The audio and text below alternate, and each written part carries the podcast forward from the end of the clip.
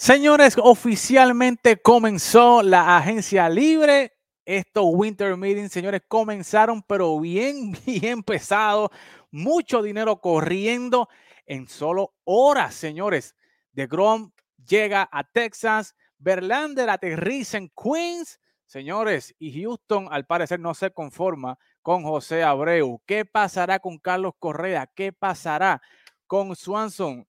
Eh, Turner, Tria Turner, señora, aterriza en los subcampeones Philadelphia Phillies. Señores, todo eso y mucho más aquí en Fogueo Deportivo.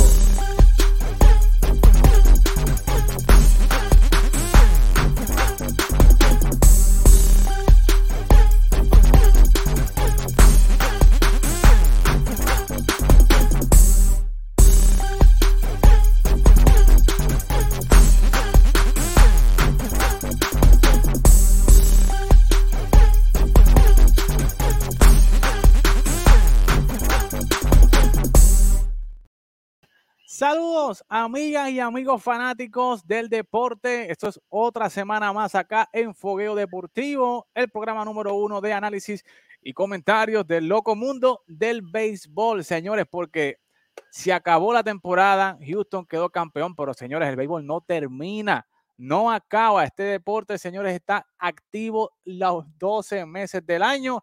Y vamos a hablar, señores, de esta agencia libre que ha comenzado, señores, de locura y para eso tenemos acá a, como siempre, señores, un panel de excelencia. Elder Portalatín. Dímelo, Elder, ¿qué está pasando?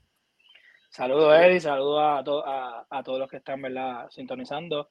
Este, bueno, muy contento, este, ¿verdad? Porque seguimos viendo acción, seguimos viendo cosas interesantes y, ¿verdad? Nos, nos encanta esto, nos encanta este deporte, así que eh, siempre nos mantiene la expectativa de que sucederá, pero este, tú sabes, bien, bien, bien activo y pendiente a todo que era. De verdad que esto, a mí me encanta la agencia libre, la del tiempo libre, me gusta más que hasta misma la misma temporada regular. Así que, pero y nada, y tenemos hoy, señores, una invitada especial, Nemesis García, Nemesis, que es, señores, acá nosotros la llamamos acá en el algor una caballa en lo que es el béisbol eh, también y su historia en Puerto Rico, siendo la primera narradora de béisbol en el béisbol Coliseba. Nemesis, ¿Qué tal? Saludos, bienvenida acá a Fuego Deportivo. ¿Cómo te encuentras? Súper bien, súper bien, agradecida, un poquito ronquita, pero podemos hablar de béisbol como quiera, así que estamos aquí súper agradecida por, por la invitación. Así que esta es tu casa, sabes que estás aquí invitada, siempre tienes las puertas abiertas acá de Fuego Deportivo y de TAP Deportes. Acá está rapidito, Frankie Olmeda se reporta, saludos a todos. Y lo que falta todavía, esto apenas está comenzando, los Mets no han terminado aún, y por eso yo traje a Nemesis, porque Nemesis es de los Mets de Nueva York, y por eso yo la traje aquí, porque hay un dilema con cuestión de, de Grom, Verlander, qué pasó ahí, cómo quedan los Mets, mejor con Verlander o quedaban mejor con DeGrom, eso lo vamos a discutir más adelante, así que un saludito a Carlos Astor que está con nosotros. Dele like, dele compartir este video. Nosotros estamos en vivo a través de Facebook, de, de Twitter Live y a través de YouTube Live. Así que vamos a estar leyendo los mensajes porque sé que hay mucha gente que quiere comentar y quiere saber la opinión de todos nosotros. No, los Mets ya están haciendo sus movidas de camino a la Serie Mundial, dice Alexander eh, Díaz. Un saludito a Gus Torres. Gus, eh, papi, tus Yankees están, no sé, eh, anunciados mientras Filadelfia anuncia a Turner, los Mets anuncian a Verlander, eh, los Astros dicen ya que van oficialmente detrás de Wilson Contreras, los Yankees dicen que firman a Cashman por cuatro años más. Así que eh, no sé, está como que raro eso, está como que los, Yankees están como que un poquito atrás. Eh, Eddie Corujo, saludito, buscando veteranos en mis Mets. Oye, están los Mets activados. David Rosa, saludito muchachos. Así que Vamos a entrar en cancha, vamos a entrar rapidito en, acción. Y es que, mire, señores, hoy eh, comenzaron los Winter Meetings, pero anterior a eso, ¿verdad? Ya se habían dado uno, unas firmas grandes. Eh, con respecto, yo creo que el primero que fue eh, de los agentes libres fue José Abreu, ¿verdad? Que rápido firmó con los Astros de Houston y él lo dijo claramente que desde que se acabó la Serie Mundial, él tenía un objetivo y su agente también tiene un objetivo que era firmar con el equipo de los Astros de Houston. Esto, Elder, revolucionó las redes porque realmente José Abreu era uno de los peces grandes en lo que era el mercado de las primeras bases y que vaya a Houston, a este equipo que no le hace falta ofensiva y Houston consigue a José Abreu para inyectarle más power a este equipo. y inyectarle otro cubano más, ¿verdad? O sea, allí está el equipo de Cuba, vamos. Tú sabes, hacer, ¿qué vamos a hacer? Este, pero, eh, ¿cómo ves esta firma, Elder, de, de, de José Abreu? O definitivamente, ¿sabes? Este equipo de los Astros no le está bajando nada para repetir eh, el año que viene la Serie Mundial. Y como tú bien tú dices, sustituyen cubano por cubano, porque este, ante esa vacante que dejó Juli Gurriel, eh, ¿verdad? Porque el equipo realmente hasta ahora no ha presentado ningún interés en él. Eh, pues había que buscar, ¿verdad? Alguien que completara en esa, en esa primera base. Entonces, al añadir a un José Abreu, sabemos, sabemos todo lo que es capaz de hacer eh, José Abreu. José Abreu es un experimentado, un bateador de mucho poder, un bateador profesional. Entonces, tú lo añades a una alineación que ya tus primeros cinco bates son unos bates elite, lo pones a, probablemente él va a estar en, esa sexta posición. O sea, que tú tienes la oportunidad de poner una máquina de hacer RBI eh, a batear sexto, una alineación donde los primeros cinco llegan a base. Así que realmente eh, va a estar bien interesante. Eh, obviamente no sacrifica casi bastante nada de la ofensiva porque él también es muy bueno con el guante. Así que obviamente llenan, para mí, a mí me gustó mucho esa firma porque las dos vacantes principales era, era la de primera base y el catcher, y pues ya vemos que, que, llenaron muy bien esa primera base. Hay que ver lo que sucederá, ¿verdad? Detrás del plato. Pero este, aunque seguimos teniendo machete, pero, ¿verdad? Sí, Siempre han habido, ¿verdad? De traer otras piezas a, detrás del plato. Así que, pero nada, de verdad, tremenda firma, para mí muy buena. Y yo creo que del, del mercado de primeras bases, José Abreu, si no era el mejor, estaba entre ellos. Así que definitivamente este, una muy buena firma y, me alegró mucho y me gusta. O sea, añade mucho más a un equipo que, como bien tú mencionas, ya poderoso, campeón de la Serie Mundial, pues añade más poder, añade más veteranía. Así que definitivamente tremenda firma de, Houston. Déjame si te pregunto lo mismo porque quiero saber tu opinión, pero quiero añadir eh, un comentario aquí de José eh, La J. Rivera. Si los Astros van detrás de Contreras, y también después quiero escuchar la, opinión de él, de qué pasará con Machete, ¿verdad? y, y es el caso de Machete, que Machete ya para 37 años, le queda un solo año restante en su contrato. Eh, y la pregunta es, ¿verdad? Tanta insistencia en traer a Wilson Contreras, ¿qué pasará con Machete? O sea, mucha gente dice que pueden usar a Contreras de DH y pueden poner a Jordan a, a fildear, o una gente dice que puede Machete entonces pasar a ser backup de, de, Wilson. Pero, eh, a, juicio tuyo, Nemesis, ¿cuál tú crees? ¿Cómo ves la integración de José Abreu y cómo ves cuál pudiera ser el plan a juicio tuyo de los Astros al incluir posiblemente a un Wilson Contreras a la ecuación y, eh, combinarlo con Machete? Mira, José Abreu batió 3-4 y 75 al VA, así que es una de, de, las mejores firmas y se lo llevaron los Astros, que es el equipo, para mí son, son el monstruo ¿no? de, de, de la Grandes Ligas, una realidad. También ahora lo son los Phillies, eh, si en algún momento pues tocamos ese tema, pues también los Phillies se, convirtieron en otro monstruo. Pero la firma de José Abreu, pues obviamente le da más ofensiva y este equipo pues ya tenía bastante ofensiva, ahora tienen mucho más. la alineación se balancea un poco más porque tienen un bateador de contacto, un tipo que batea más de 300, pues se considera también un bateador de contacto, aunque dio unos 15 hombrones, si no me equivoco. Eh, pero se, se alarga, ¿no? Esta alineación y es, algo que da miedo, ¿no? El, el, el, tú alargar la alineación y del 1 al 7 o del 1 al 8 y cada vez que un lanzador contrario se pare frente a Houston, pues va a tener del 1 al 7 o del 1 al 6 una alineación de poder y complicada. En cuanto a Contreras, pues hay que aceptar que Machete no batea, es una realidad, es boricua y se le respeta, es uno de, de, los mejores catchers defensivos, pero al bate es que Machete no, o sea, al bate no, no demuestra mucho y sabemos que en grandes ligas lo, más que importa es el bateo, aunque nosotros, ¿verdad? Como latinos, nos encanta la gente que fildea, pero a los gringos les encanta el bateo, eso es lo que vende, así que yo entiendo que si Contreras llega a Houston, pues Machete se volvería un, un backup en, en, Houston. Un backup. Elder, ¿qué te parece eh, esa, esa, esa eh, opinión de, Messi? Y, posiblemente pudiera ser un, un mix, ¿verdad? Como dije anteriormente, de poner entonces a a Contreras de bateador designado y, ver entonces más a, Álvarez fildeando, que para mí no sería la opción, pero eh, cuéntame. Claro. No, y en Houston respetan mucho a Machete, eh, pero sí es una realidad de que Machete al bate no, no es, o sea, en una, en una entrada con base llena y dos out, tú no quieres a Machete batiendo, pero sí a un Contreras, así que es, es una realidad. Dímelo, Elder.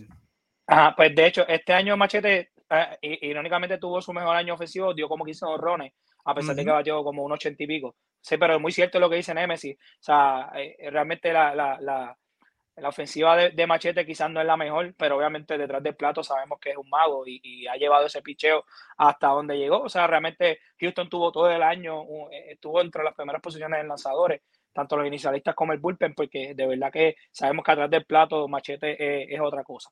Eh, yo pienso que el, el, de darse la firma de, Wilson Contreras va a ser algo a largo plazo, en el, sentido de que eh, todavía Contreras tiene 30 años, él está buscando quizá un contrato 6, 8 años.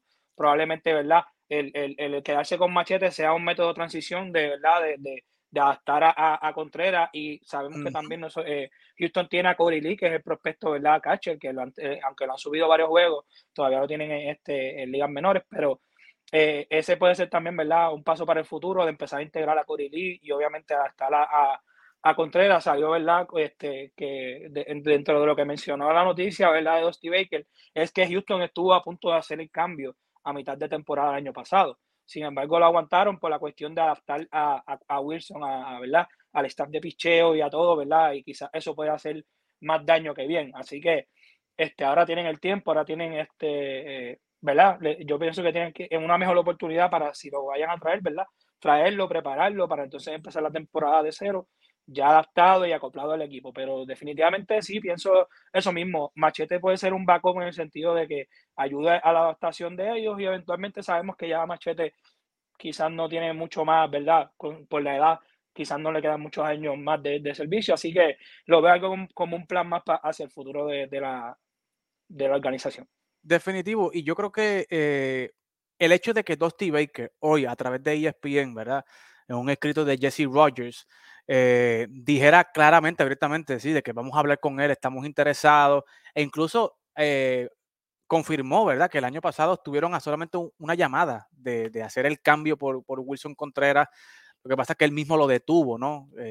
porque pensaba que iba a ser muy difícil para los lanzadores adaptarse a Wilson a solamente dos meses de la temporada. Yo creo que, el hecho de que él lo esté aceptando ahora mismo abiertamente, pues eh, es eh, indicio, ¿verdad?, de que ya no necesariamente es que estén, van a poner a, Machete de, backup, pero posiblemente estén buscando ya el sustituto, ¿verdad?, de, de, Machete ya para el año que viene, ¿no? El próximo, que Machete pues ya eh, no esté, ¿verdad? Tenga 37, 38 años, eh, no esté disponible al nivel que quiera el equipo de, los Astros de Houston. Pero fíjate tú, eh, Elder y Nemesis, en lo que estoy aquí haciendo un, cambio, porque me están enviando algo acá que, que Machete puso en sus redes sociales ahora mismo, hace alrededor de media hora.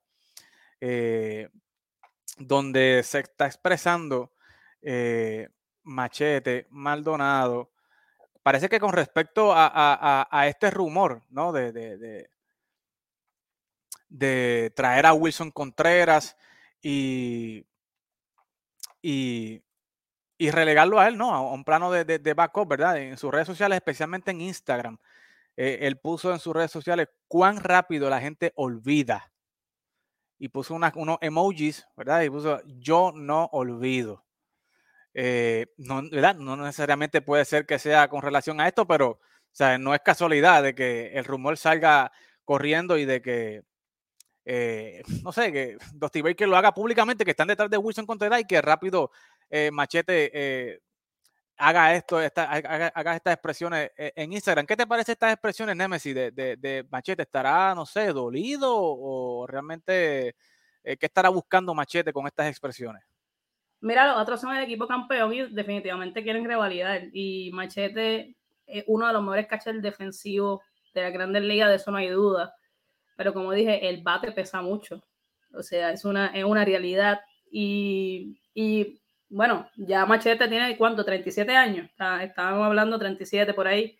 Ya esa edad para un catcher es bastante avanzada. No le estamos tampoco llamando a Machete que, ¿verdad? que está viejo ni nada. Sabemos que él puede estar por lo menos dos años más detrás del plato. Pero es que Contreras es Contreras y, y, a veces uno tiene que aceptar ese cambio generacional, ¿no? Y aceptar otros roles dentro del equipo y creo que a Machete le va a tocar aceptar un rol distinto dentro del equipo. ¿Qué te parece, Elder? Mientras ya, ya tengo aquí las expresiones ¿ves? de Machete Maldonado hace media hora. How fast people forget. Y ese emoji como de, tú sabes, como que yo no olvido. ¿Qué, ¿qué tú crees que se está haciendo referencia Elder Machete con estas expresiones? O sea, parecer está un poco dolido, un poco molesto, a parecer de, con las expresiones que hizo Dusty Baker, ¿verdad? Que ya tan rápido se olvidaron del trabajo que yo hice aquí en, este equipo para ganar este campeonato. ¿Qué te parecen estas expresiones, Elder? ¿Y, qué pudiera estar buscando Machete con estas expresiones? Bueno, definitivamente quizás, ¿verdad? Este, no sabemos si está directamente vinculado, pero probablemente puede tener este, relación. Eh, es que es bien difícil porque eh, esto al final, al final del día es un negocio. Entonces vemos que a veces, este, por ejemplo, Juli Gurriel, ahora mismo el equipo, sabemos toda la historia de Juli Gurriel, cómo entró a, Grandes Ligas, el, el papel ¿verdad? importante que fue en Houston, sobre todo el año pasado, fue campeón de bateo, guante de oro. Este año no fue su mejor año en, en temporada regular, aunque sí tuvo unos muy buenos números en postemporada. Pero aún así, el equipo, ya tuviste, el equipo quedó, Houston también quedó campeón, sacaron a James Click como, como si nada. ¿Me entiendes? Que cuando tú ves todas esas cosas, al fin y al cabo ves que esto es un negocio. Y verdad, no estoy diciéndolo verdad porque me alegre, pero esa es la triste realidad. Obviamente yo quisiera seguir viendo a Machete los últimos años que le queden eh, detrás del plato porque sabemos el, lo, grande que es este, como catcher defensivo. Pero, este, vuelvo, repito, es un negocio y se ve que Houston está enfocado en esa área de la ofensiva. Ya vemos cómo traen a Abreu a, un, a, a, una, ofensiva que ya está stack, por decirlo así, está que demasiado cargada. Trae a Abreu, pues no, no sería, ¿verdad? No sonaría este descabellado el que traigan a Contreras, un equipo que quedó ser campeón, obviamente, como bien menciona Nemesis, buscando revalidar, buscando volver a ser campeón. al fin y al cabo, todos aquí quieren ganar, así que no, no sonaría este, eh, no sonaría loco que, Contreras obviamente le, encantaría estar en, esta línea, en, este equipo. Eh, es triste, es lamentable, como boricua a, uno, a nosotros también nos duele, pero si es, si es por esto, pues lamentablemente esa es la triste realidad y a veces pues hay que, hay que parte del negocio. Así que pues, es muy lamentable, pero al fin y al cabo esto es así. Y yo creo que tú diste en el punto, esto es un negocio. Y si tú miras, ¿verdad? al año que viene, eh, la posición de catcher, ¿verdad? Como, tú tienes a, a, eh, a Machete saliendo, ¿verdad? no hay nadie relevante no hay un big fish en la posición de catcher para la temporada que viene en la, agencia libre, ¿verdad? Ah, está Yamani Grandal, pero ya Yamani Grandal va a tener 35 años, está Mitch Garver, eh, no sé, Tom Murphy, Luke May, o sea, la ventana para tú conseguir un catcher estelar es ahora, ¿verdad? Es Wilson Contreras, es Sean Murphy, eh, ¿verdad? el talento está disponible ahora. Y Houston sabe que el año que viene se va a quedar sin catcher. ¿Verdad? Eh, porque Machete pues, va a ser agente libre, ya está entradito en edad. Eh, y yo no creo que necesariamente es que los Houston se olvidaron de, lo que hizo Machete. Yo creo que Houston no ha olvidado lo que hizo Machete, pero quiere asegurar su futuro. ¿verdad? Quiere que, el trabajo de Machete tenga continuidad. Y esa continuidad ellos lo ven en Wilson Contreras.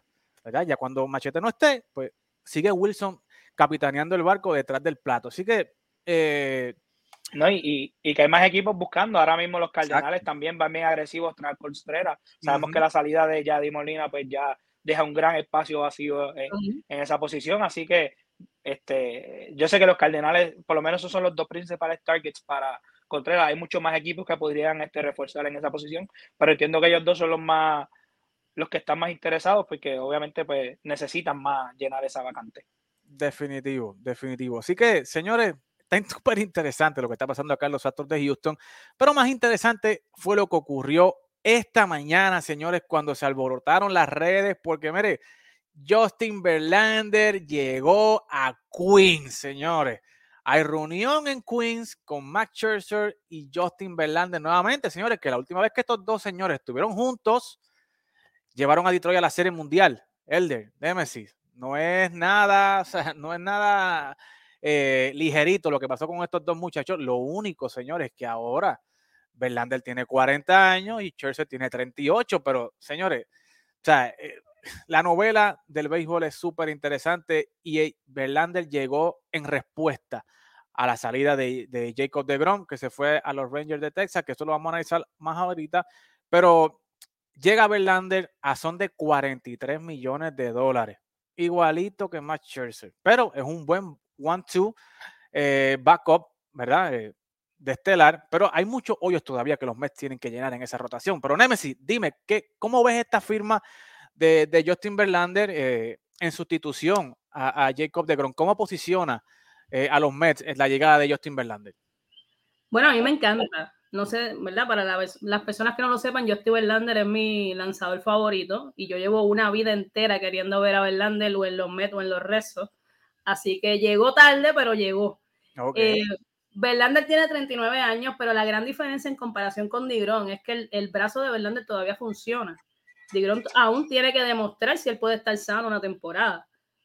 A mí me encanta Digrón, es mi segundo lanzador favorito, by the way. Pero Digrón en los últimos dos años no me ha demostrado que ha podido estar sano. Eh, y en comparación con la edad de Verlander, Verlander acaba de llegar de un sayón, 1.75 de era. O sea, la edad a Verlander parece no hacerle mucho, mucho efecto. Eh, es verdad que estaba con Houston, también es verdad que ganó 18 y 4 con un equipo como Houston, pero los Mets tienen una muy buena ofensiva también. Eh, vienen de ganar ciento y pico de, de juegos. Así que a mí no me, no me preocupa mucho. Verlander me parece que es una gran firma para los Mets. Verlander me parece que es un mejor lanzador para los Mets que DeGrom. Mucha gente me va a decir que estoy loca. Verlander gana en postemporada. Verlander lleva a los equipos a series mundiales. No estoy diciendo que Digron no, pero Digron no ha podido estar sano, Digron no ha podido lanzar y yo prefiero a un tipo que me pueda lanzar una temporada completa, a uno que suena muy lindo en el papel y suena espectacular y lo queremos mucho y lo abrazaremos y lo aplaudiremos cuando juguemos contra eh, los Rangers en agosto, porque hay una serie, porque a la Grandes Ligas les encanta el drama, así que Digron va a volver a, al City en, en agosto, el 28 o 25 por ahí de agosto.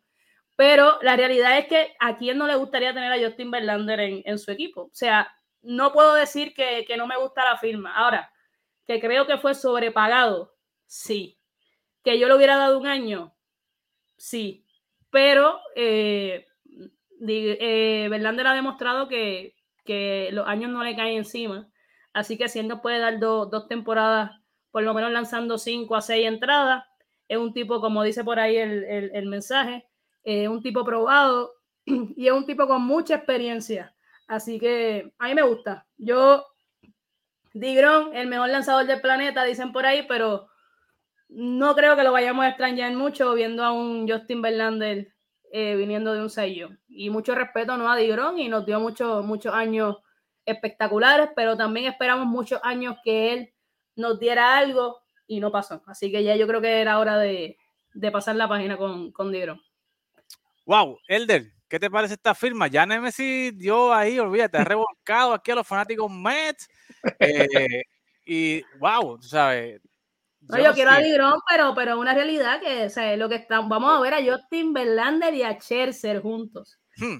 El que me diga a mí que no le gusta eso, pues no sé quien quiera seguir llorando por Digrón, pues entonces que, siga llorando por Digrón. Yo prefiero ver el futuro.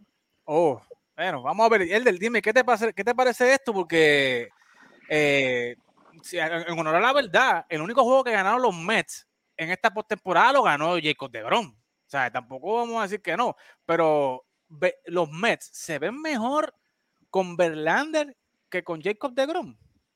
Dime, pues mira, Mira, eh, eh, eh, es algo bien, porque realmente vamos a ser realistas. O sea, DeGrom dio muy buenos años, pero tampoco recibió el apoyo en esos tiempos de los Mets. O sea, era un tipo que tenía un ERA de 1.80 y no ganaba juegos. Hubo una temporada que quedó Sayón, quedó Sayón y solamente ganó nueve juegos. O sea, pero obviamente tenía un ERA de 1.7, 1.8, que eso es absurdo. O sea, el hombre no permitía ni siquiera dos carreras por juego y no ganaba. ¿Me entiendes? Que ahí tú vienes a ver que quizás tiene una ausencia de, de, ofensiva, no obstante, sí estoy muy de acuerdo. Este, eh, eh, la salud no ha sido, el, el, el, no la ha acompañado a DeGrom estos últimos dos, tres años.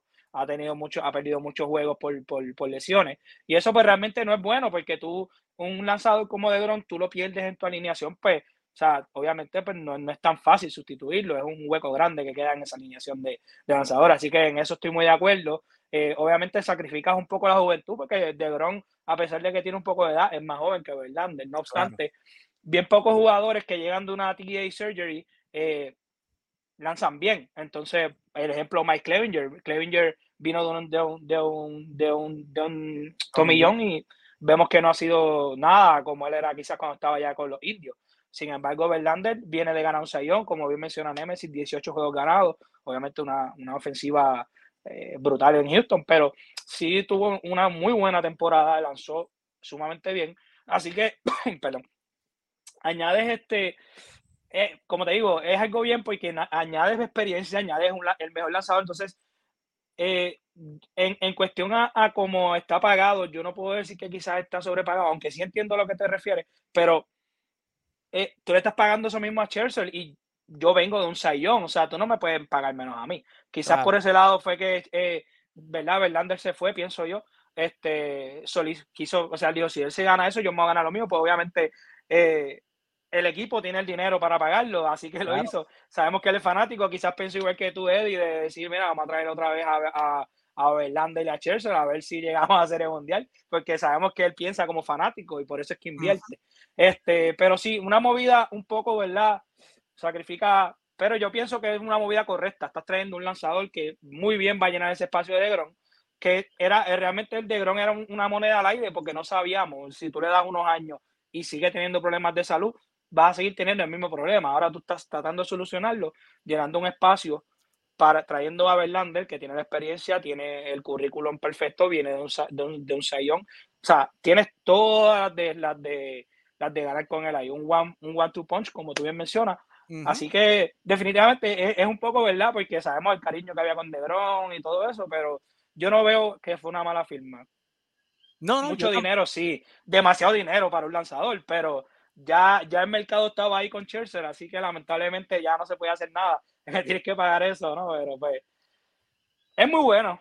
Obviamente los Mets no son el mismo equipo que cuando estaba de Gron en estos últimos años que no lo ayudaban. Ahora la ofensiva ha mejorado mucho, ha tenido, tienen las piezas, así que Vamos a ver cómo viene, pero obviamente para mí es una buena firma, pero buscando ganar ya. O sea, ellos están buscando, ellos están buscando ganar ya.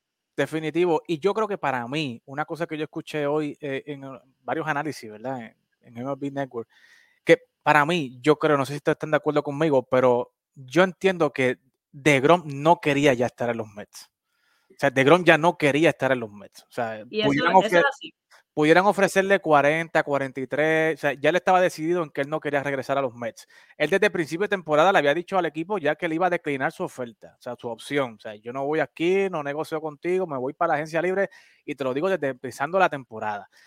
Y pasó mucho tiempo en el, en, el, en el IL, tú sabes, él no quiso lanzar en toda la temporada y lanzó en los últimos, los últimos meses, eh, ¿verdad? y no fue, no fue el mismo, pero yo creo que ya eh, el sentimiento de, de Grom era salir del equipo de los Mets, ¿verdad? Y obviamente los Mets tienen que responder con una firma grande y como bien dice Elder, ya el estándar estaba puesto ahí con Max Scherzer y pues, o sea, era él o era o Verlander o Carlos Rodón. Y Carlos Rodón, pues obviamente iba a pedir más, más, más años, más dinero y pues ellos se decidieron apostar a, a Justin Verlander en esta ventana de dos años donde ellos creen que pueden llegar a la Serie Mundial y que creen que pueden ganar. Y, yo creo que la mejor opción era Justin Verlander porque te puede, te puede lanzar la temporada completa y te puede ayudar en una postemporada. Nemesis, ¿tú crees que, o sea, me, dijiste que sí, que definitivo que De Grom no quería regresar al equipo? O sea, ¿tú lo ves igual o, o, o cómo tú lo ves? Definitivo, y todos los fanáticos de los Mets van a decir lo mismo. O sea, Grom no quería volver, yo creo que era un secreto a voces. Lo que pasa es que yo me sorprendí por el equipo que fue. Yo pensaba que Digron iba a terminar en un Yankee, en un Dodger. Eh, terminó en Texas, buscando, ¿verdad? Según el dirigente de Texas dijo hoy que Digron pues se enamoró, ¿no? De, de que Texas está convirtiéndose en un equipo para ganar. Yo no veo nada además de Digron y, ¿verdad? Poquitas cositas por ahí que tienen para, hacer para ganar. Pero Digron definitivamente quería irse de los Mets, quería irse de Nueva York. Nueva York es un lugar complicado si tú no tiras te van a buchar. son muchas cosas y, no todo el mundo está preparado para eso, así que definitivamente sí, DeGrom sí va a ir de los Mets, estábamos todos conscientes. Elder, vamos rapidito a entrar a, esta firma de Grom, porque de Grom fue la firma grande que rompió el viernes en la noche, cinco años, 185 millones, eh, y de Grom llega a un equipo de Texas, ¿verdad? Que el año pasado gastó, invirtió 500 eh, millones eh, en la dupla de doble play, ¿verdad? En Seager y en Semien. Traen a Bruce Bochy del retiro, me imagino también que pagándole buen dinero. Y la primera firma que hacen acá es a Jacob de Grom, eh, y tienen una rotación no tan mala, o sea, tienen una rotación decente con Jacob de Grom, tienen a Martín Pérez, que si regresa con el mismo performance del año pasado, es un buen 1 y 2. Traen a, John Gray, que lo firmaron el año pasado también, que se supone que este año esté más acoplado, y tienen a Diego Dorisi, que tú lo tuviste en tu equipo, lo trajeron de cambio del equipo de Atlanta. ¿Cómo, cómo ves la integración de, de, Jacob de Grom en este equipo, que para mí va a ser ¿verdad? La, columna vertebral de, este, de este cuerpo abridor del equipo de los Texas Rangers? No, definitivo, los Rangers se la jugaron. Ya habíamos este anticipado que los Rangers iban a ir bien agresivos en esta, ¿verdad? En esta temporada muerta. Eh, temporada muerta no, sino en este tiempo, ¿verdad? De off-season. Este, y, y, obviamente eh, cacharon uno de los peces gordos de, en, lo que se refiere a, lanzadores. Eh, una moneda al aire, como mencioné ahorita, por su salud. Hay que ver cómo viene de salud, cómo viene, ¿verdad? Este, lanzando. Eh, viene un equipo que, pues sí, como bien tú mencionas, el año pasado hizo los movimientos, este año pues va por el mismo camino. Y yo, y yo, y como bien mencionado, ahorita había reportaje de que no, no van a detenerse, ellos van a seguir. Así que, eh, obviamente sí, este, van añadiendo piezas poco a poco. el equipo el año pasado quizás no fue eh, lo que quizás se hubiese esperado, pero es que también, como bien menciona Nemesis, tampoco es que tiene un staff demasiado este, completo. Yo pienso todavía tienen este, una, unos este, huecos que llenar, pero van camino a eso, entiendo yo. Obviamente están en la división de Houston, también este, que, o sea, eh, eh, lo hace más complicado aún, este, porque tienes que ganarte, aunque tú puedes, ¿verdad? Pelear un wildcard, pero todavía, yo pienso que todavía le falta para poder este, decir que son un equipo contendor, pero poco a poco van haciendo la movida y pienso que Jacob de Gron no está mal porque si Jacob de Grom viene siendo el Jacob de Grom que hemos visto, va a dar mucho problema. Así que este, una, una firma interesante, pero también da a ver que no, no va a ser lo único. O sea, este es el comienzo de más. Estamos añadiendo piezas poco a poco y, y vamos a ver cómo sucede, ¿verdad? Pero todo depende, como bien mencioné, de la salud. Todo, porque para mí de, de su único problema es la salud. Si no es por eso, para mí es Mm, o sea, no hay break con Dedron, pero su salud es, su único este, talón de Aquiles, que es lo que, es lo que siempre crea esa duda. Así que por eso digo que Texas se la rifó, se la jugó, filmándolo por cinco años, porque van, vamos a ver lo que sucede. Así que, eh, pero nada, una firma muy buena, si con, vista a futuro, siempre y cuando, como bien digo, tenga salud, va a ser una firma interesante y pueden formar un equipo alrededor de, de, de, verdad lo que es la de Gron, eh, Seager y Semien Así que vamos a ver, pero va a estar bien interesante ver, ver, ver, ver qué trae el equipo eh, de Texas. Súper interesante y te recuerdo, o sea, Roma no se construye en un día. O sea, este equipo va poco a poco, pero este equipo yo creo que está aprovechando también, eh, Elder y Nemesis, que voy contigo, el hecho de que este calendario nuevo, Elder, es diferente al del año pasado. O sea, ya Texas no se va a enfrentar 19 veces a Houston. Texas no se va a enfrentar 19 veces a Seattle. Y yo creo que ellos están apostando a eso, a tener buenas series con Pittsburgh, a tener buenas series con Oakland, a tener buenas series con, con los equipos malos, ¿verdad? De, de, las otras divisiones y poder ganar eh, bastantes juegos ahí y no verse tanto, ¿verdad? En este calendario de, verse seis series con fulano, seis series con fulano entre, entre división. Y yo creo que si lo ves de esa manera, yo creo que, que, que, pudiera, tiene chances. ya los Houston no vamos a ver esa división ganándola por 15, 16 partidos, 18. O sea, no creo que vayan a ganar por, esa división. Pero, Nemesis, ¿cómo ves la firma de, de, de, de, Grom en el equipo de Texas? Porque Texas bateo tiene, todos sabemos, ¿verdad? Tienen a Semien, tienen a, a Corey Seager, tienen a Dolly García, tienen a Nate Lowe, que ganó el bate de plata en primera base, bateó sobre 300. Eh, bateo tienen, pero además están, dice que están buscando un outfielder adicional y que están buscando eh, alimentar el bullpen. Pero ¿cómo, cómo ves eh, eh, la integración de, de, Grom en Texas? Bueno, tienen al mejor lanzador de la Grandes Ligas. O sea, vi un comentario por ahí que, decía que ahora para nosotros Digron no sirve. No es que no sirva, pero voy a sentarme en una esquina a llorar. No, no puedo sentarme en una esquina a llorar, mi hermano. Tengo a Chelsea y a Verlander, olvídate de eso. Que tienes, al John, tienes al Sai John actual. Que se vaya para donde él quiera. Obviamente, Digron sigue siendo uno de mis lanzadores favoritos. Cuando tenga la oportunidad, me sentaré a ver los juegos, a verlo con esas tiradas, porque sigue, él se fue de los Mets, pero sigue siendo uno de mis jugadores favoritos. Y eso es una realidad. Pero ahora mismo Tessa tiene el mejor lanzador de la Grandes Ligas si puede estar sano. Y eso es una incógnita que no sabemos. En el papel, Digron se ve bien con cualquier equipo, pero tiene que estar sano. Y si Digron está sano, yo lo llevo viendo toda mi vida. Si Digron, si está sano, es imbatiable. Sí. Imbatiable. Los me hicieron una prueba eh, antes de que él lanzara, no sé si mucha gente lo sabe, que le pusieron a Lindor, a Manil y a Alonso. Ninguno de ellos le pudo batear. Ninguno de ellos. Y estamos hablando del campeón bate, estamos hablando del tipo que más impulsadas dio y no le pudieron sacar el bate a Digrón en la prueba que hicieron. Así que yo creo que Tessa ahora mismo está en una muy buena posición, pero todavía no lo, veo, no lo veo como un equipo ganador. Ahora, no lo podemos dormir porque vimos lo que pasó con Houston, que poco a poco fueron reconstruyendo. Mira cómo están los Mets, poco a poco van reconstruyendo. Varios equipos poco a poco van reconstruyendo y los, los equipos que eran considerados ganadores, ahora no son esos equipos los considerados ganadores. Ahora los favoritos de Nueva York son otros. Ahora los favoritos, quizás los favoritos en esta división de Houston y demás, en algún momento dado, en dos, tres años, sea Texas y no Houston. O sea que cosas pueden pasar. Yo hubiera querido que Digron se quedara con los Mets, obviamente, pero pero él lo decidió así. O sea, yo creo que él, como dije, él quería irse y, y, él, es de esa área también, así que también a veces la sangre llama y estar más tranquilo y, y yo creo que él lo ve como una, una nueva oportunidad, ¿no? De poder demostrar otra vez y de volver a hacer ese Digron sin tanta presión, porque Tessa no es un equipo con, con, mucha presión, así que yo creo que esta, esta firma le va a venir bien a él como jugador yo creo que es un win-win situation, ¿verdad? Tanto para los Texas como para The Grom, eh, como dice Omar Salgado, o sea, él, él, está bien de salud, él lo demostró en los últimos meses eh, de temporada, lo que pasa es que él quiere salir de los Mets, o sea, y o sea, si, si, como dice Nemesis, si él está saludable, o sea, The Grom va a ganar 16, 15, pues mínimo 15 juegos va a ganar aquí en Texas, así que eh, vamos a ver, o sea, yo estoy muy emocionado con esta firma. A mí me encanta que los jugadores se muevan de equipo, ver otro panorama, cómo se mueve el, eh, este juego de ajedrez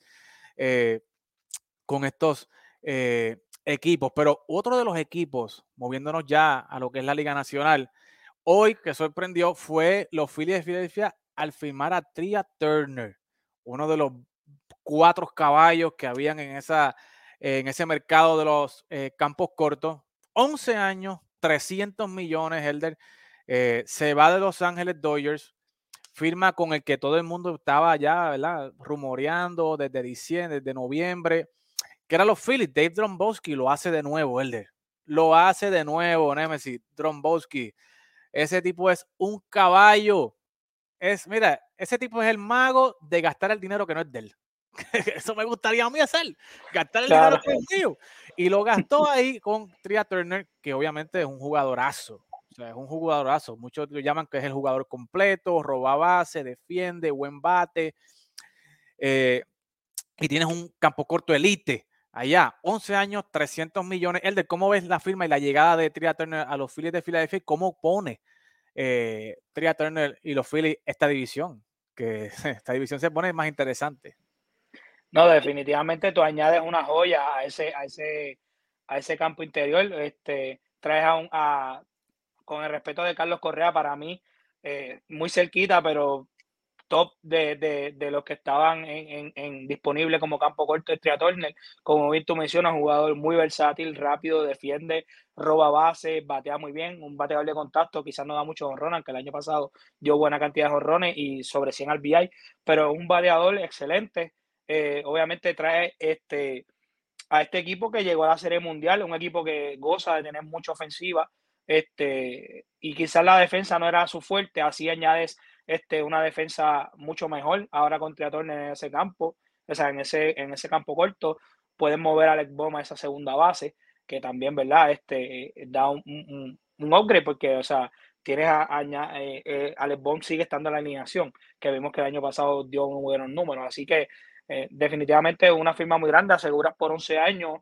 un campo corto elite, un campo corto bueno, un campo corto estelar que te puede dar mucha producción y años buenos, así que definitivamente una, una, muy buena firma y, y obviamente refuerzas ese equipo que ya el año pasado demostró y cayó muchas bocas realmente, porque quizás nadie, yo mismo no lo veía llegando hasta la Serie Mundial y lo hicieron. Obviamente tienes a un Harper, tienes a Castellanos, tienes a Schwarber. O sea, tienes el, ya yo pienso que en su ofensiva ya tienen un paquete completo. Quizás reforzar un poco ese picheo y hacer los movimientos, pero definitivamente un paso muy correcto, un paso muy bueno.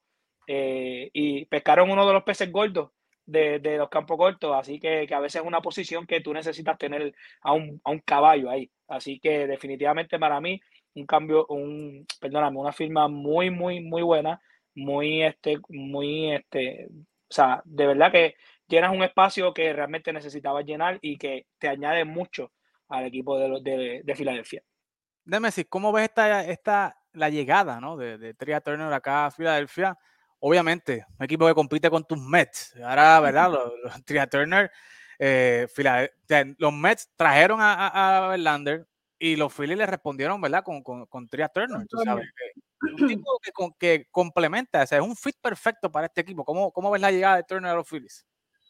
Pues obviamente yo estaba contenta con la firma de Verlander hasta que los Phillies vinieron y, o sea, y me dañaron el, el, día completamente. Yo tengo que, tengo que decirlo. Ahora, hay muchas personas que decían que la división de los Mets era la más porquería y esto ha cambiado en los últimos 3, 4 años. O sea, esta división es la más difícil de las grandes ligas, pero por mucho. O sea, cuenta todas las estrellas que están aquí entre Atlanta, los Mets y los Phillies.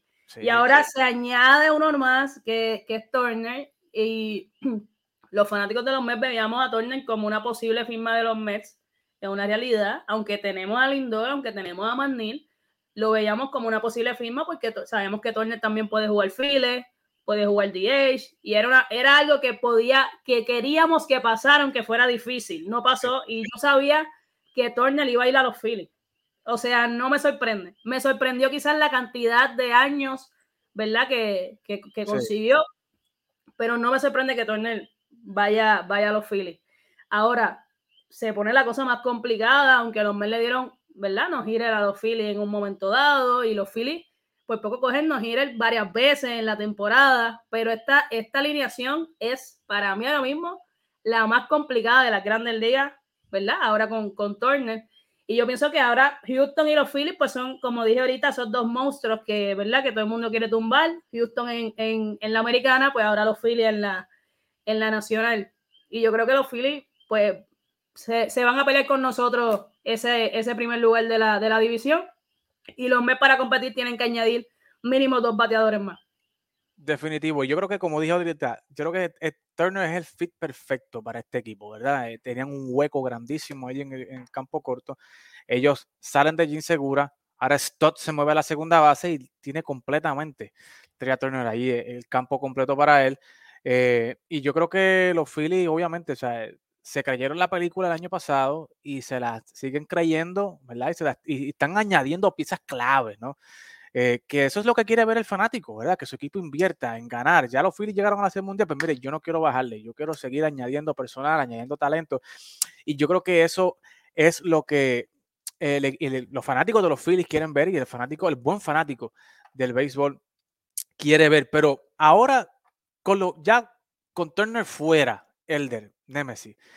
Vamos a, la pregunta, o sea, ¿cómo se van a ver los demás campos cortos, verdad? Y vemos eh, los campos cortos, los cuatro caballos que estaban ahí, ya Turner se fue, eh, y mucha gente pronostica que el próximo que se va a ir es Carlos Correa, ¿verdad? Y que Carlos Correa, pues, puede, pudiera hacer más dinero que Turner, ¿no? Pudiera sobrepasar los 300 millones, y cuando vemos los números ahí, sea, básicamente Correa con menos partidos jugados, tiene mejores números que Swanson, que Turner y que Bogart. O sea, ¿cómo, ¿cómo, Carlos Correa puede hacer esto? O sea, ahí tú ves lo bueno que es Carlos Correa, que en menos partidos puede ser más efectivo y es más conducente a victoria que cualquier otro de los otros muchachos. ¿Cómo tú ves el del mercado ahora mismo de Carlos Correa? Se dice por acá, mucha gente ya está diciendo que va para los Dodgers, otra gente, ¿verdad? Que, que va para los gigantes de San Francisco, los Twins, ¿verdad? Están que preparando una gran oferta para Carlos Correa. Pero ¿cómo ves ahora el mercado de Carlos Correa y, ahora el mercado también de Bogarts, que está creciendo ahora? Salió últimamente, no tuve tiempo a subirlo, pero los D-backs están fuertemente detrás de, de, Sander Bogarts, pero especialmente Correa. ¿Cómo ves ahora con, con, este deal de 300 millones de Turner? ¿Podrá afectar o tú crees que Correa va, va, va a sobrepasar a, a, a Tria Turner? Va a estar bien interesante porque sabíamos que Correa quería eh, una cantidad sobre los 30, 30 millones. Él también buscaba varios años. So, a Turner le dieron 11. So, esto, ¿verdad? Ya puede sentar más o menos un, una, una línea de, de, de, cuánto Correa puede estar, este, ¿verdad? Negociando, pidiendo. Sabemos que, este, obviamente, sabemos lo, lo, lo grande que es Carlos Correa. Sabemos su, que su defensa es muy buena, su bate es muy bueno. Y, yo pienso que también algo que le añade mucho valor a Carlos es su liderazgo. Eh, mm. Carlos es bien vocal, Carlos es bien líder. So, yo pienso que este, los equipos que vayan tras de él, los que bien tú mencionas, el Dodgers, San Francisco y los Twins, son equipos que quizás estén buscando, aunque quizás estén de los Dodgers ya ese, ese puesto quizás le pertenece a Betts, pero quizás en San Francisco no tienen a esa, a esa persona vocal, a ese jugador que sea la, la el, líder del equipo. Igualmente con los Twins, que sabemos que ellos están muy contentos con lo que hizo correr este año. Así que no me sorprendería que ellos vayan eh, fuertemente tras él. Este, yo pienso que eh, esto quizás, aunque eh, tras una línea ya de cuánto puede estar pidiendo, quizás no, no, no necesariamente signifique que Carlos Correa vale menos que eso. Eh, yo pienso que, puede estar en, ahí, pero también le pueden dar más porque como bien tú mencionas, Carlos tiene los números, Carlos tiene todo, o sea, tiene el paquete completo para pedir más de esa cantidad y decir, mira, pues si él se gana esto, yo quiero esto. Y, los equipos se lo pueden dar. Hay que ver obviamente este, hacia dónde, qué equipo da más por él, pero definitivamente, y esto, al, ya tú sacaste una pieza de esos cuatro, so, ya quedan menos opciones. Son los equipos yo pienso que se van a mover ahora un poquito más a, a, ver con quién me quedo, porque eh, lo, hemos visto en estos últimos años, tan pronto firma alguien, eh, empieza todo el mundo a activarse. Hoy mismo, eh, tan pronto firmó, sabíamos que los Dodgers estaban tras este Verlander, no firmaron a Verlander porque lo firmaron los Mets, rápido, a los par de minutos firmaron a, a Kershaw por un año. Así que ves que como los equipos se van moviendo, depende cómo ven el, el, el movimiento ¿verdad? de la agencia. Así que no le sorprenda si próximamente Correa eh, se le da su contratito jugoso como él lo espera y como bien se lo merece, porque definitivamente Carlos tiene los números y tiene todo el paquete para, para tener un buen contrato. Deme si, te pregunto, ahora con Turner fuera, o sea, ¿tú crees que Turner le está sirviendo la mesa a Carlos Correa o tú crees que ya Turner puso la vara y ninguno de estos muchachos va a sobrepasar los 300 o tú crees que mm. Correa va, a sobrepasar los 300? Carlos Correa es el mejor ciore que hay en la Grandes Ligas. O sea, podemos estar aquí mucho tiempo hablando, ¿verdad? Y, sé que mucha gente va a decir, tú estás loca y demás, pero Carlos Correa es el mejor que hay en la Grandes Ligas. El jugador más odiado de las Grandes Ligas. Sí, eso sí. Así que cuando es, eres, un, eres el jugador más odiado de la Grandes Ligas, posiblemente eres top 5 de la Grandes Ligas, porque nadie te va a odiar porque sí. Nadie odia a porquerías. Eh, y sabemos que Turner es súper querido, Booger, Swanson, pero Carlos Correa es el jugador más odiado de la Grandes Ligas. Y como y por ser el jugador más odiado de la Grandes Ligas, va a ser el mejor pagado. Va a estar entre él y Yush, la, la cosa. Eh, obviamente Yush es odiado porque es de los Yankees. Carlos Correa es odiado porque es Carlos Correa. Eh, vemos que es el menor de todos, tiene básicamente, como tú dices, los mismos números que los demás en menos juegos eh, les robaron el guante de oro esta temporada. Eso es ¿verdad? otro tema que podemos hablar luego. Pero robo Amado Almada, pero full. Eh, porque pues, las grandes ligas siempre quiere buscar héroes ¿no? Y, villanos. Y pues Correa sigue jugando el papel de villano y pues ya encontraron a su héroe. Pero definitivamente Carlos Correa debe ser uno de los dos mejores pagados en esta agencia libre entre él y Yush debe ser esos dos contratos más altos. Y yo creo que Correa lo va a conseguir y creo que va a estar entre los Yankees o entre los Dodgers. Eh, mm. yo sé que los Yankees no se han escuchado por ahí sobre Correa, pero yo creo que es que los Yankees van a tratar de ir detrás de Correa calladito. Eh, y creo que la pelea va a estar entre Dodgers y, y Yankee por, por, Carlos Correa. Wow. Eh, dice, dime, dime. Oye, eso que mencionas Nemesis, Nemesis, perdón te cambié el nombre, Nemesis, perdón. Este, es bien importante porque los Yankees recuerda, ellos tienen a su líder ahora mismo que es Aaron George, pero no sabemos qué va a pasar con Aaron George. Así que si Aaron George en definitiva decide irse, ellos necesitan una cara para ese equipo. Y Carlos Correa sería el fit perfecto, necesitan un campo corto bueno y necesitan un líder. So, eh, Carlos Correa puede llenar esas dos, esas dos bases, que va a ser irónico porque sabemos la riña que hay entre Yankees y Houston estos últimos años, principalmente con Carlos Correa en esos años que estuvo en Houston. Así que va a ser un poco, ¿verdad? Lo mismo que los Dodgers, que también eh, se creó una rivalidad después del escándalo, ¿verdad? del robo de señas. Así que va a estar bien interesante, pero en definitivo, ese, eso que menciona Nemesis es bien importante porque de, de ahí puede partir, ¿verdad? La decisión de los Yankees. Por eso es que a veces cuando algo hace mucho silencio es peligroso cuando tú tienes a un, a un, niño y ves que no, no, no está haciendo ruido, ¿qué está haciendo este? Hay que ver dónde está. Pues lo mismo pasa, eh, eh, ¿verdad? Aquí con los Yankees. Están muy callados y esto quizás sea un quizás no, pero quizás puede significar que tienen algo tramado. Así que vamos a ver en qué termina. O quizás nos roben a Ugers. Yo soy, ¿verdad? Yo, yo espero que los rezos me traigan para atrás a, a Ugers. Yo sé que está la cosa complicada, pero. No, Nemesis, déjame tú decirte lo que no, no, no va. Esa es que el enfoque, el enfoque de ellos yo creo que está en Devers, no sé. Es, bueno soñar a veces, es bueno soñar. no, claro. Me hablen del tema de los rezos porque aquí estamos medianoche. Porque tienen un lado hinchado los rezos. O sea, a mí también, por eso es que últimamente hablo más de los Mets porque pues... Cada, cada día que pasa y los Mets no firman a Rafa Devers están clavando un clavo más en su ataúd. O sea, cuando Elder, Nemesis, cuando tú tienes un jugador que te carga ofensivamente, ¿verdad? Como lo es Rafa Devers, te está pidiendo 300 millones, 30 millones por año. Mire, dáselo.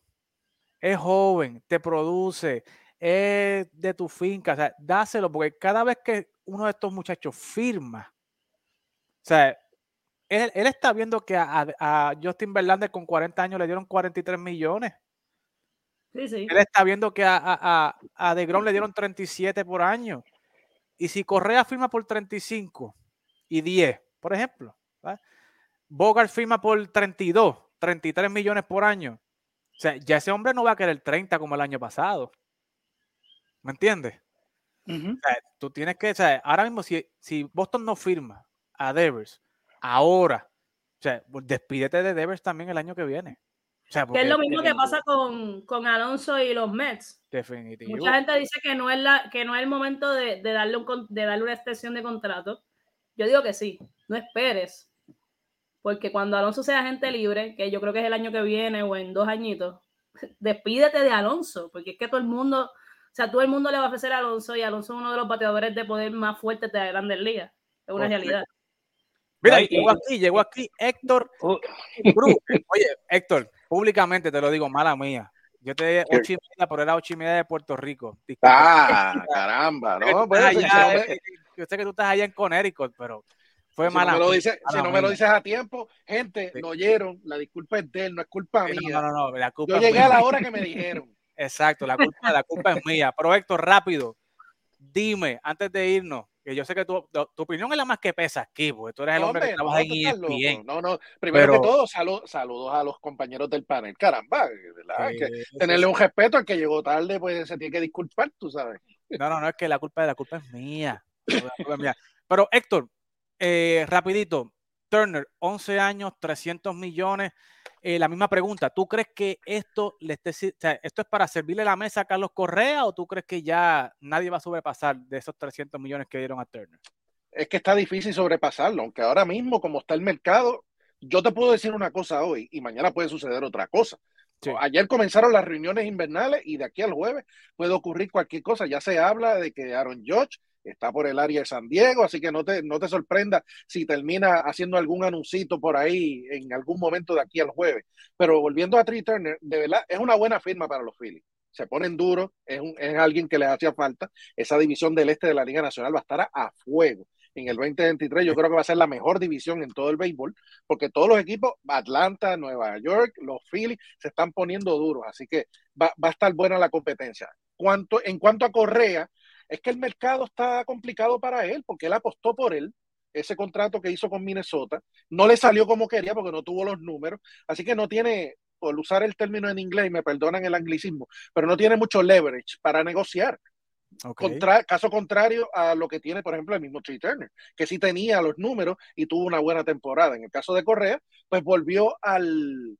no tuvo una mala temporada, pero no tuvo una espectacular temporada para aspirar a lo que está aspirando ahora en este mercado de agentes libres. Así que está complicado el asunto a mí no me sorprendería que vuelva a Minnesota, soy honesto.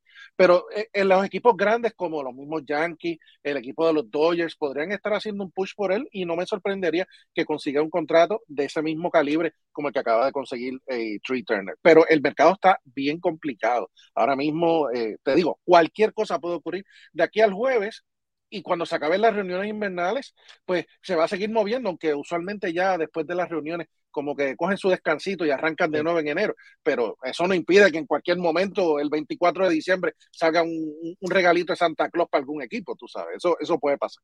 Sí, pero yo creo, yo creo que sí, yo creo que, yo creo que Correa tiene más cosas a favor ahora, tiene un buen agente, tiene el tiempo, ¿verdad? Y ya, pues, ya Turner no está, o sea, que ya, ya el hombre puede... en, eso, en eso tiene razón, él se convierte ahora mismo en la principal figura en el mercado de agentes libres, que la compartía con Trey Turner. Así que eso, eso puede ser algo a favor de él para conseguir el contrato. Ahora, el problema es que ya tiene un año más que lo que tenía el año pasado. Y, ya aspirar un contrato de 10 años o 11 años como el de Turner, por ejemplo, ahora está más complicado porque sabemos de la tendencia de él a lesionarse. Y eso es algo que los equipos tienen que tomar en cuenta a la hora de, de dar un contrato como ese. Definitivo. Y tiene equipos grandes que van a estar peleando por él. Así que tiene equipos grandes que están buscando campo corto y él es el top de ese, de esa, de ese mercado ahora, ¿verdad? Que aunque Bogart está por ahí, Swanson está por ahí, pero definitivamente la figura es Carlos Correa. Señores, antes de irnos, Héctor, dame algún preview del roster de Puerto Rico, de ese roster de 50. Tienes que saber algo, chicos. No, es que nadie sabe nada. eliminar. el problema es que grandes ligas y las eh, la Federación Internacional impuso una mordaza a los equipos que van a participar en el clásico de no dar esos rosters preliminares hasta que estuviéramos más avanzados en el proceso. Le hace enero, por ahí, por ahí más o menos. Pero los compañeros de la crónica dominicana sacaron, eh, consiguieron y filtraron esa, esa eso y aquí no.